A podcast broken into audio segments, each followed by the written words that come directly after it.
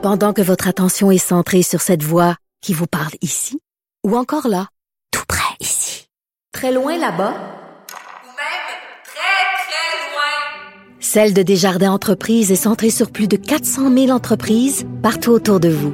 Depuis plus de 120 ans, nos équipes dédiées accompagnent les entrepreneurs d'ici à chaque étape pour qu'ils puissent rester centrés sur ce qui compte, la croissance de leur entreprise. Bon, le aller. premier ministre qui nous répète un peu toujours euh, la même affaire. euh, il a hâte, faut y aller progressivement. On est avec euh, Elsie et Marc-André pour commenter tout ça. Évidemment, Mario Dumont va revenir sur ce point de presse. François Legault qui continue son allocution. Luc Boileau va visiblement aussi s'exprimer, ainsi que Jean-François Roberge, le ministre de l'Éducation. Salut Elsie et Marc-André. Allô? Bon, commençons. euh, bon, évidemment, on a abordé le cas de l'école, la fin du couvre-feu, élargissement du passeport euh, vaccinal, mais je vous entendrai peut-être sur une phrase euh, que François Legault a répétée à de multiples reprises et qu'il a déjà dite hein, par le passé. Euh, on voit la lumière au bout du tunnel. Vraiment, Elsie? Ben là, j'espère que c'est la bonne. Euh, disons que le Oui. premier ministre, effectivement, a commencé le point de presse en nous disant qu'il était là pour nous annoncer certaines bonnes nouvelles. Mm. Euh, c'est c'est vraiment un changement de paradigme aujourd'hui. Là. Donc après, euh, ce qu'on a entendu, là, c'était très grave avant Noël. C'est pas rien quand même là, le retour du couvre-feu, la fermeture des restaurants, euh, l'école, etc. Donc euh, là, euh, c'est un peu en quelque sorte, on réalise que le virus c'est pas si dangereux que ça si on est vacciné. Puis donc, on retourne à l'école et on va réouvrir beaucoup de choses. Euh, la fin du couvre-feu lundi, la fin de la fermeture le dimanche. Mm. Euh, il y a quand même des contraintes, ceci dit, pour les non-vaccinés. Donc ça, c'est intéressant. Je pense que ça, ça va plaire euh, aussi à la population parce qu'en quelque part, on a l'impression que ceux qui ont fait un effort ben, méritent des assouplissements, puis les autres, ben, tu sais, peut-être ça peut les inciter. Mm. Euh, donc, je trouve que c'est un bon point de presse. J'ai hâte d'entendre le ministre Roberge. Tu sais, lui, il va y aller sur des technicalités. C'est sûr que le diable est dans les détails. Ben, Puis on va voir, euh, c'est ça, là, comment ça va se produire, parce que si les combat, euh, Excusez. écoles, Le diable Ouais. est dans les détails. Quand j'entends le PM dire euh, que Luc Boileau lui a dit que euh, l'air dans les écoles, c'est sécuritaire.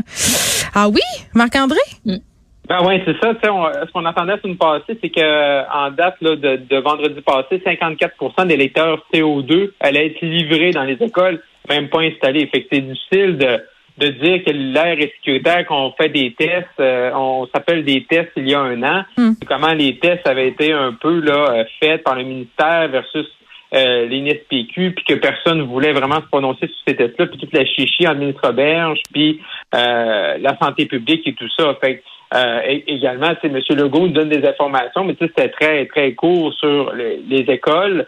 Euh, après ça, à partir de ce moment-là, on va probablement en apprendre un peu plus là euh, avec M. Roberge. Également, on parle du passeport vaccinal dans les grandes surfaces. On n'a pas encore de date. de- Il n'y a pas M. Legault oublié de nous dire que ça recommençait quand. Hmm. Il a dit que l'école recommençait le 17 juin, par exemple. c'est un peu mêlé. Oui, On espère que c'est pas ça.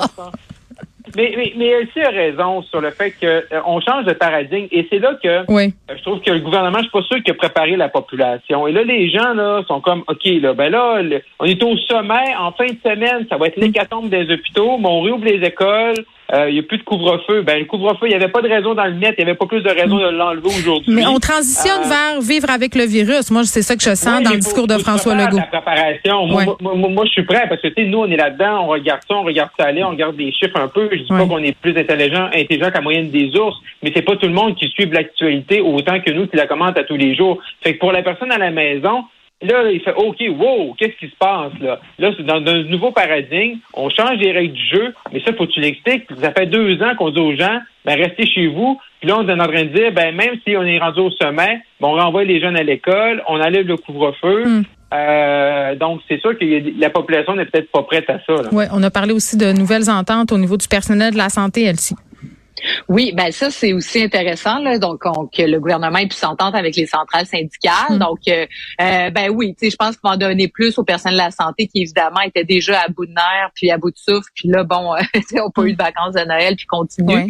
Mais tu sais quand Marc-André parle du changement de paradigme, on a entendu aussi la- les médecins spécialistes sortir aujourd'hui pour dire dans le secteur de la santé aussi il faut changer de paradigme. Puis comme on sait là, il y a 50 000 euh, travailleurs de la santé qui sont absents présentement, mais il y en aurait 20 000 qui sont absents là, strictement pour cause de COVID. Mm. Donc, est-ce qu'on va ramener là, on n'a pas parlé, peut-être M. Dubé va en parler tout à l'heure, mais est-ce qu'on va ramener tranquillement pas vite tous ces gens-là beaucoup plus rapidement. Puis ça, ça laisserait de l'oxygène Mm. aussi euh, dans les hôpitaux. Puis c'est peut-être vers ça qu'on s'en va, ce qui permettrait Mhm. euh, d'assumer une hausse de cas tout d'un coup qu'il y en aurait. Oui, bon, évidemment, euh, on va en apprendre plus euh, pendant la période de questions.